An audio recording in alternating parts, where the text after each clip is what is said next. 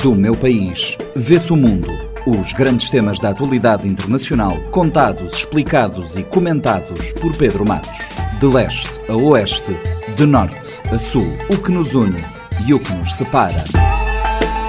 Quintas-feiras, 10 e meia da manhã e 4 e um quarto da tarde, na Rádio Morabeza, do meu país, vê-se o mundo, também disponível em formato podcast nas plataformas digitais.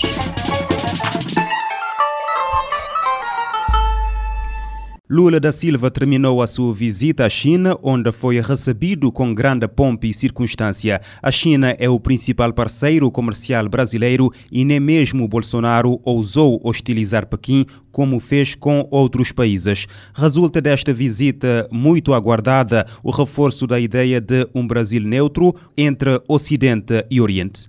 Olá, caros ouvintes. É, Sim, a ideia é que de fato não dá para ignorar o peso da China no comércio exterior e nas relações internacionais de maneira geral. A China é, é o principal parceiro comercial do Brasil. É, no ano 2021, a China foi responsável por 31,28% das exportações brasileiras e por 21,72% das importações. Os Estados Unidos eh, estão no segundo lugar, correspondente a apenas 11,9%. É, em termos da ideia de um Brasil neutro entre Ocidente e, e Oriente, é importante ressaltarmos que a política externa do governo Lula, pelo menos ah, nos dois primeiros ah, mandatos, foi vista ali como muito mais assertiva e reclamando sempre a maior participação na ordem internacional. É, por outro lado, o Brasil sempre foi visto como um país construtor de pontes nas relações entre os países é, desenvolvidos, os países em desenvolvimento e países pobres, ou entre os chamados países do norte e os países do sul global, de certa forma, entre o mundo ocidente e o mundo oriente também, poderíamos dizer assim. Então, é nessa ótica da política externa do, do Lula, né, consegue navegar com uma certa desenvoltura nesses dois mundos. O Brasil sempre é, soube é, ter essa plasticidade na, na arena internacional. Não que isso é, necessariamente tenha resultado sempre em ganhos, né? Na verdade, se posicionar no xadrez internacional diante de pesos pesados, de países grandes que possuem assento permanente no Conselho de Segurança das Nações Unidas, contrabalancear eh, com esses países nunca foi, foi fácil, né?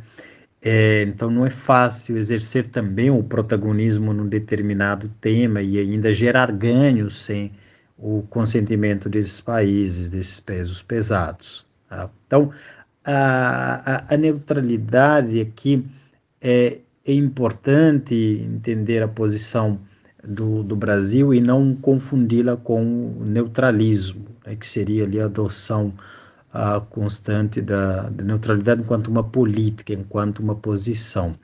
O Brasil sempre utiliza uh, esse, esse, mecanismo de maneira a defender os princípios da sua própria política externa e também uh, uh, sempre eh, se posicionando a favor da resolução pacífica dos conflitos eh, e reclamando a busca do diálogo para a construção da paz. E é por isso que nos discursos uh, de Lula e de Xi Jinping, é, a proposta de uma solução, ou aliás, a única solução viável, é como defendem esses dois presidentes para a crise uh, na Ucrânia, e seja o, seja o diálogo.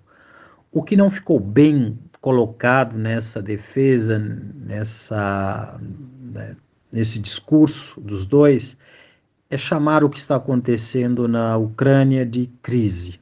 Né? A coerência à realidade nos obriga a entender que realmente ali é que está se tratando de uma de uma guerra. É, e isso, isso é fundamental, porque as partes eh, envolvidas diretamente nesse conflito eh, têm que ver é a neutralidade e, a forma como o discurso é, é feito ali pode é, manchar esse princípio. O discurso de Lula e de Xi Jinping também colocam a, coloca a tônica sobre a mudança na ordem internacional e da necessidade da, da reforma dessa ordem, de trabalhar um conjunto, uh, em conjunto ali para a promoção eh, de valores comuns, uh, tendo ali uh, sempre a defesa ao multilateralismo e também ao papel importante das Nações Unidas no sistema internacional. Que dossiês foram levados para a visita? Quais as áreas que foram negociadas? Uh, eh, no total, pelos documentos dos dois países uh, e posicionamento dos dois governos, 15 acordos em áreas estratégicas, em áreas uh, da atualidade foram foram fechados, né, na área de comércio, indústria, pesquisa e tecnologia, comunicação, inovação e vários grupos de trabalhos também a serem eh, montados ali para uh, trabalhar uh, os acordos de maneira mais uh, direta ali e objetiva. aqui nós temos, sobretudo, a preocupação dos dois países em eliminar barreiras e facilitar o comércio, sobretudo na, nas alfândegas para a liberação e despachos dos, dos bens. A cooperação também na, na, na área de certificação eletrônica de produtos de origem animal, que, que sempre foi uma entrave ali, uma dor de cabeça para os empresários brasileiros do, do ramo, né? Então, é, tem a ver com os requisitos sanitários e da quarentena de animais uh, terrestres exportados uh, do Brasil para, uh, para a China. É, esses dois países também estão pensando na sustentabilidade, né? acordos que indicam a, a, ideia de trabalhar atividades, as finanças sustentáveis, é, também para é, dinamizar a, a economia uh, interna dos dois, dos dois países. Uh, temos também um acordo para o desenvolvimento do satélite de recursos terrestres, com apoio da, da China, tecnologias de informação, uh, acordos na área de economia digital, eh, e também acordos na área de comunicação, envolvendo ali grupos de mídia e agências de notícias entre os dois países. Fim, um acordo muito importante na área do desenvolvimento social e rural, com foco em combate e pobreza. Brasil, que sempre é, trabalhou no governo Lula ali programas importantes para ah, o combate à pobreza, então a China também que está sempre lidando com a, um, né, população, a demanda interna muito muito grande. E embora nós estamos falando de um país que está crescendo, é também um país muito, muito desigual. Então, é, é uma área que o Brasil uh, tem muito também a contribuir para, para a China, sobretudo sobre políticas sociais. Tá?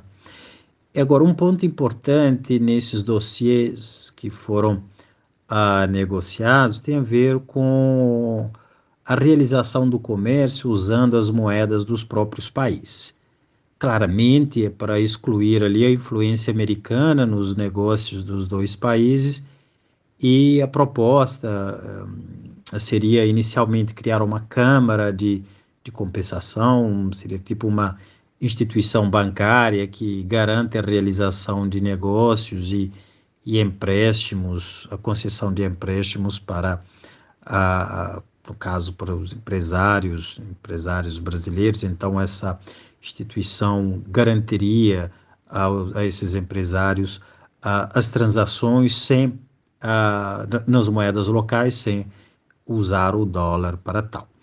A vantagem é que vai reduzir ali os custos, né? sobretudo esses custos de transação, por não passar pelo dólar, né? É, pelo dólar americano, É, e não seria também uma proposta nova, e países já estão fazendo isso, sobretudo no âmbito da iniciativa Citurão, um Citurão em uma rota, países como Chile e Argentina fazem é, esse tipo de é, comércio também, compensação com, com a China. Causou alguma polêmica nos últimos dias um tweet de Lula com declarações sobre a guerra na Ucrânia. Que leitura desse comentário? É, sim, é causa, causa polêmica, né? Ele, a Lula é presidente de um país importante na arena internacional que está recuperando o protagonismo, um peso ah, relevante na xadrez internacional, então é, é, é sempre é, é levada em consideração a, a, a fala do, do presidente. Mas também é porque a reprovação ocidental contra a guerra iniciada pela Rússia é, é ampla. Né? A Brasil é um país muito mais ocidental do que outra coisa. Então, estaria muito mais próximo aos Estados Unidos do que a China em termos em termos culturais, em termos, né, inclusive de, uh, de desenvolvimento, de experiências. Então, gera sempre polêmica, sobretudo por parte dos, dos americanos que não gostaram, porque Lula diz que os Estados Unidos e os países europeus que também estão prolongando essa guerra. Se bem que no discurso também, a, Uh, o contexto é importante. O Lula acaba incluindo também o Putin e o Zelensky, portanto, todo mundo. Né? A, a, iniciativa da paz que ele chama a atenção, que não está saindo, e ele coloca ali todo mundo com, como responsável, não é apenas apontando o dedo para os Estados Unidos e para os países europeus. Mais dois pontos importantes aqui. É, como eu disse, o o Brasil está em busca de seu protagonismo internacional e, e essa guerra é um cenário propício para isso, importante para emitir vozes autônomos, o que, acaba, o que acaba incomodando aos Estados Unidos, que sempre esperam liderar e coordenar as ações internacionais. O segundo ponto é é mais a nível interno do próprio Brasil e, da, e, do, e, e do cenário, dos próximos uh, cenários da, é, no governo. Né? Tem a ver com o fato de o Lula eh, estar lidando, a possibilidade de, de poder não disputar a, a, a reeleição, de, de não poder disputar a reeleição. Né? Em alguns momentos ele já tinha assinalado para isso, embora oficialmente não, e inclusive para não uh, fomentar ali uma disputa interna do próprio nos, na equipe do próprio governo, tentando ali é, gerar um holofote para criar ali uma, uma imagem né, entre é, os possíveis presidenciáveis dali da, da, do governo. É, de qualquer forma, o que ele está tentando uh, fazer, tanto na política interna e na política internacional, é aproveitar qualquer janela de oportunidades para um, tentar fazer em quatro anos aquilo que ele faria em oito anos. Né? Bom, o perigo disso é que a, a pressa é a inimiga da perfeição.